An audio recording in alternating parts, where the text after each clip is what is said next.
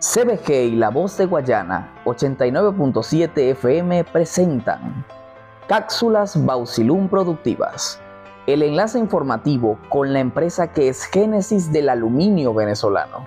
Apuntando a la formación de la clase trabajadora, se realizó en el auditorio de CBG Bausilum el primer curso introductorio sobre operaciones de materiales peligrosos.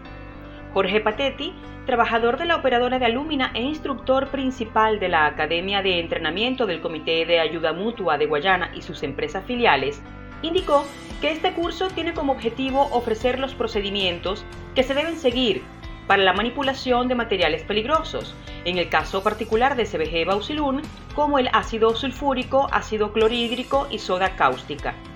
El Comité de Ayuda Mutua de Guayana y sus empresas filiales lo conforman las unidades de control de emergencias de la Corporación Venezolana de Guayana, empresas tuteladas, Corpoelec y PDVSA. Asimismo, Patetti explicó que este ciclo de cursos formativos representa el inicio de una nueva etapa, a través de la cual se garantiza la preparación de la generación de relevo.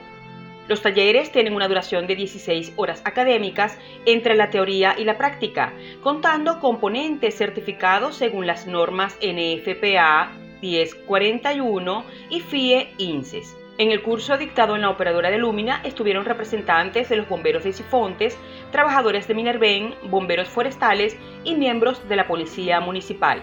Hasta la fecha, el Comité de Ayuda Mutua ha dictado los cursos de introducción a las operaciones contra incendios, formación de instructores del Comité de Ayuda Mutua y formación de oficiales de seguridad en incidentes con incendios.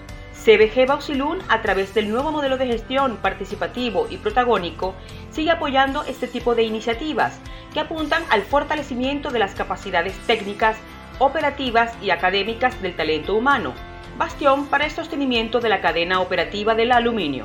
En Bausilún, vamos con todo.